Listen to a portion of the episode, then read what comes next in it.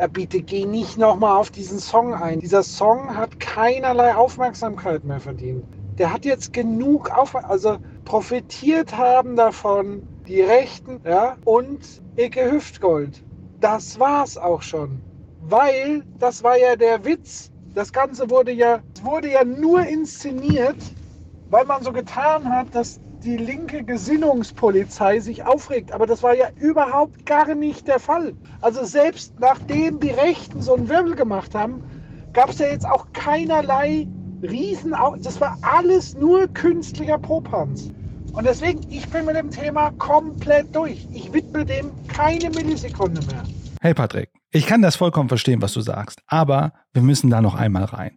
Ich weiß, es ist ein sehr verrückter Diskurs und ich will keine Sekunde über das Lied an sich reden. Aber irgendwie ist da doch irgendwas Faszinierendes dran. Und zwar, wie es funktioniert. Ich frage mich die ganze Zeit, wie konnte es dazu kommen, dass ein Lied, das wie auch immer ausgeartet ist, und ich muss da ganz offen sein, mir ist der Inhalt ziemlich egal.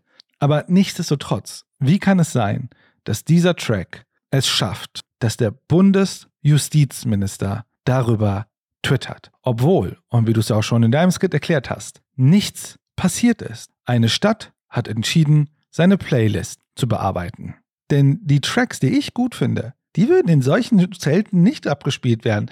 Und da würde auch niemand über Cancel Culture und so weiter sprechen. Und das Problem ist, die Struktur des Diskurses ist leider ziemlich vereinnahmend. Und da ist es für mich interessant, mal einmal nachzudenken, Warum passiert das? Und vielleicht bin ich da naiv oder vielleicht bin ich da unerfahren und ganz viele Hörerinnen und Hörer haben das schon komplett durchschaut und ihnen ist es komplett bewusst. Aber ich würde da gerne ein wenig drüber nachdenken. Und wahrscheinlich habe ich auch nicht die finale Antwort dazu. Aber ich habe mir schon mal ein bisschen Hilfe von Twitter geholt und habe dort einen Thread gelesen von Maurice Konrad, der folgendes auf Twitter schreibt. Die Debatte um Laila ist ein Paradebeispiel für ein gefährliches Phänomen die Umdeutung von Grundrechts- und Freiheitsbegriffen zu vulgär Hyperbeln, die die eigentliche Bedeutung entstellen und dabei Märtyrer im Kampf gegen eine unsichtbare Verbotskultur beschwören. In dieser Logik wird jeder unveröffentlichte Artikel, jede laute Kritik oder jede Absage eines Konzerts zu einem Verstoß gegen die Meinungsfreiheit und damit zum Politikum. Meinungs- und Kunstfreiheit werden schließlich zu einem abstrakten Recht auf Deutungshoheit. Die Stadt Würzburg sagte auf Nachfrage, wir sind der Veranstalter und wir möchten nicht, dass auf unsere Veranstaltung sexistische oder rassistische Lieder gespielt werden. Klingt legitim. Nicht in einer Welt des Grundrechts vulgär Hyperbel. Im Gegenteil, es ist in dieser Umdeutung nur logisch, dass die Entscheidung eines Veranstalters, ein Musikstück zu spielen, zu einem Verbot umpolitisiert wird. Denn in dieser Welt gibt es keine komplexen Freiheitsbegriffe mehr, sondern nur noch vulgäre Versionen davon. Und weil die Grundrechtsbegriffe unseres Rechtsstaates zu komplex sind, werden sie massiv vereinfacht und zu einer Vorlage umgebaut, in der jede Enttäuschung, jede Kritik und jede Zurückweisung plötzlich zum Politikum wird und man selbst dabei zum Märtyrer. Die Erzählung hat in den letzten Jahren immer wieder Schule gemacht. Wenn zu viele Leute widersprachen oder ein Vortrag oder ein Auftritt von einem privaten Veranstalter abgesagt wurde. Dass das eigentlich auch Freiheiten sind? Es dient einer Strategie, die Etablierung eines Narratives, demnach nichts mehr abgesagt oder gedacht werden durfte, während man selbst mit dem Megafon durch die Menge läuft. Es ist eine Diskursstrategie der Alt-Right aus den USA und sie fruchtet in Deutschland ganz hervorragend. In der wirklichen Welt da draußen kann eine Kommune natürlich kein Lied so einfach verbieten. Sie könnten es rein theoretisch versuchen, eine Allgemeinverfügung oder Satzung zu erlassen. Das würde aber wahrscheinlich nicht mal vor dem treuesten Verwaltungsgericht standhalten. Genauso wenig ist die Meinungsfreiheit ein Recht darauf, eine Bühne, Plattform oder keine Kritik zu erhalten. Und natürlich ist die Kunstfreiheit kein Recht darauf, auf dem Volksfest gespielt zu werden. Grundrechte sind Schutzansprüche gegenüber dem Eingreifen des Staates. Dabei ist es immer dasselbe Narrativ, die sogenannte Verbotsdiktatur. 2015 waren es Pegida-Proteste, 2020 die Corona-Proteste, die ihre ganze Erzählung darauf aufgebaut haben. Ironisch, fast alle werden vom Staat und von der Polizei genau dafür geschützt. Übrigens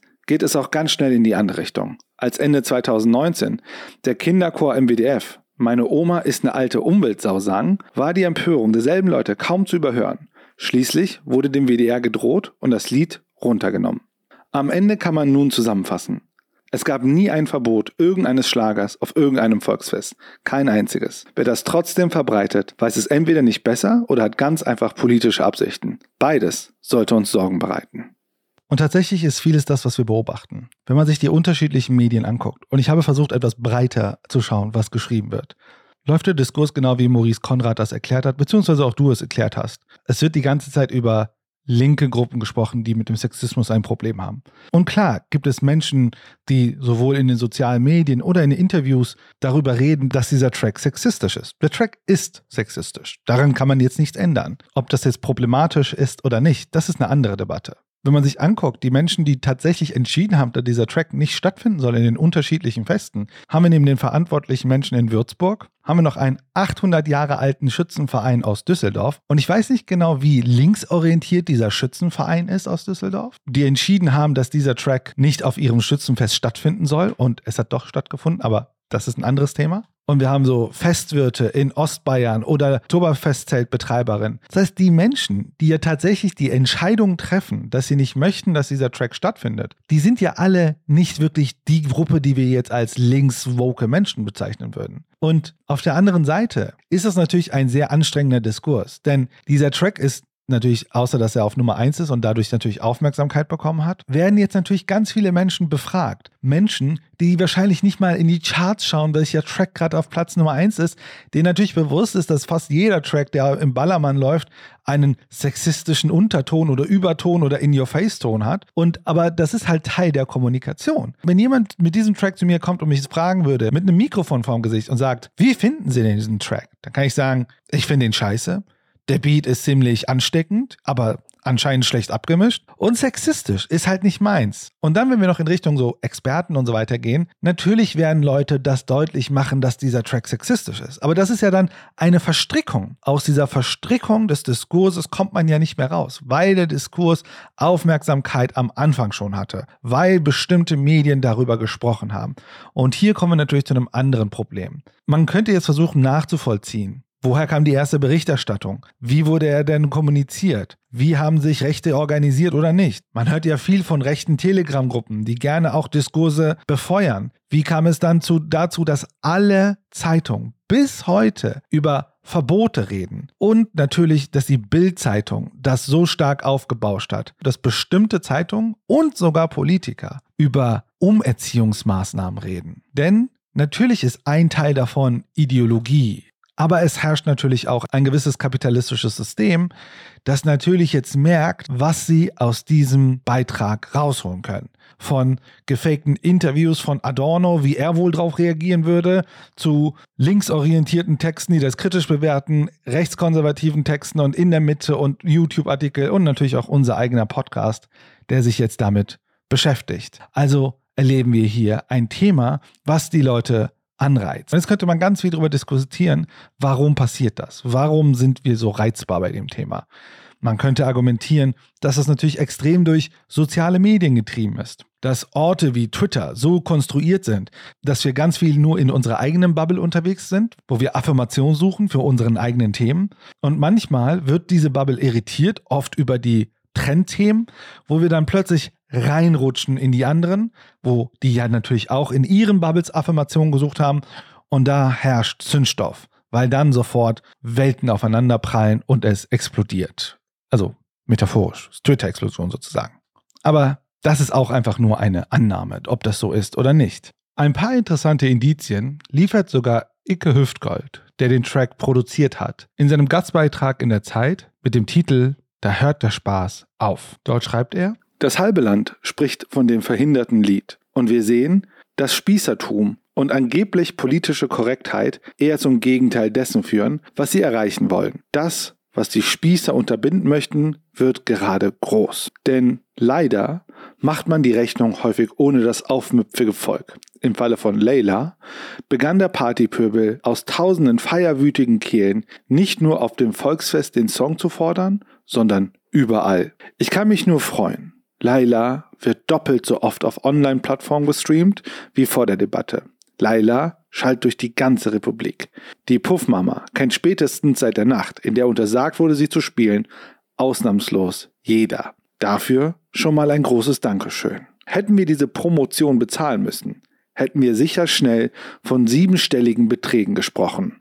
Die Wahrheit bleibt, dass wahrscheinlich die Person, die am meisten von dem ganzen Ding profitiert hat, Icke Hüftgold selber ist. Wahrscheinlich der smarteste in diesem Raum. Und natürlich die Medien, die mit den Klicks ganz viel Aufmerksamkeit bekommen haben und natürlich irgendwie dieses ganze Sommerloch-Ding stopfen wollten und füllen wollen.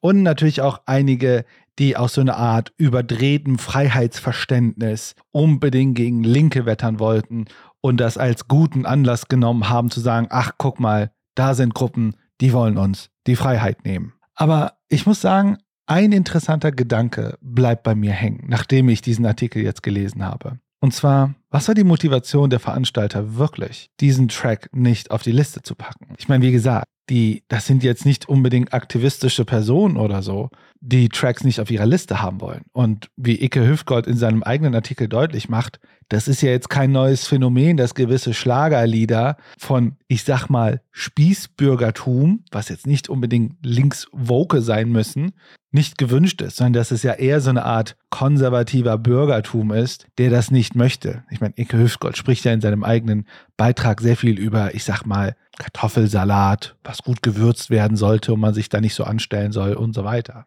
Das ist ein interessanter Gedankengang, oder? Wenn so Menschen, die so eigentlich eher konservativ geprägt sind, die sagen, ja, sowas hört man ja eigentlich nicht und das ist ja nicht schön in so einem Zelt, gar nicht aus feministischen, sexistischen oder von mir aus diskriminierenden Gründen, sondern einfach, weil sie sagen, das macht man halt nicht, das ist kein guter Umgang oder so entscheiden sich, dieses Lied aus ihrer Playlist zu nehmen.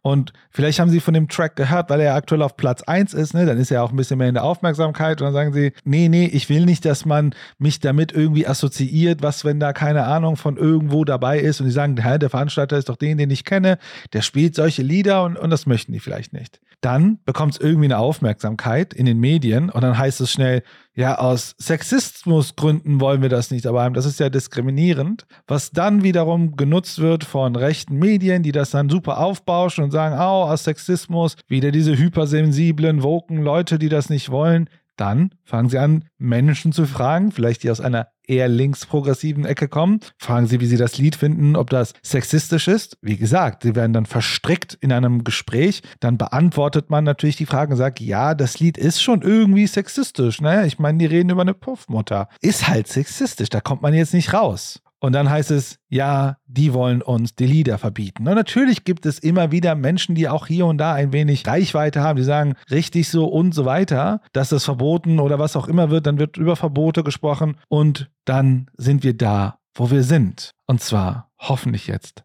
am Ende des Tracks. Ich glaube, damit haben wir das Thema jetzt erschöpft und diskutiert. Und die Frage ist, in welche Richtung gehen wir? Und ich habe ein Thema, wo ich gerne hinrennen möchte. Und ich möchte gerne den Ball hochwerfen zu dir. Und zwar geht es um einen Bericht, den ich im Spiegel gelesen habe. Der deutsche Computerspielehersteller InnoGames hat seine Gehaltsbänder für die unterschiedlichen Funktionen veröffentlicht. Und was mich interessieren würde, weil das ja etwas ist, was eher selten passiert, grundsätzlich und in der Spieleindustrie im Speziellen. Was hast du gedacht, als du dir das angeguckt hast?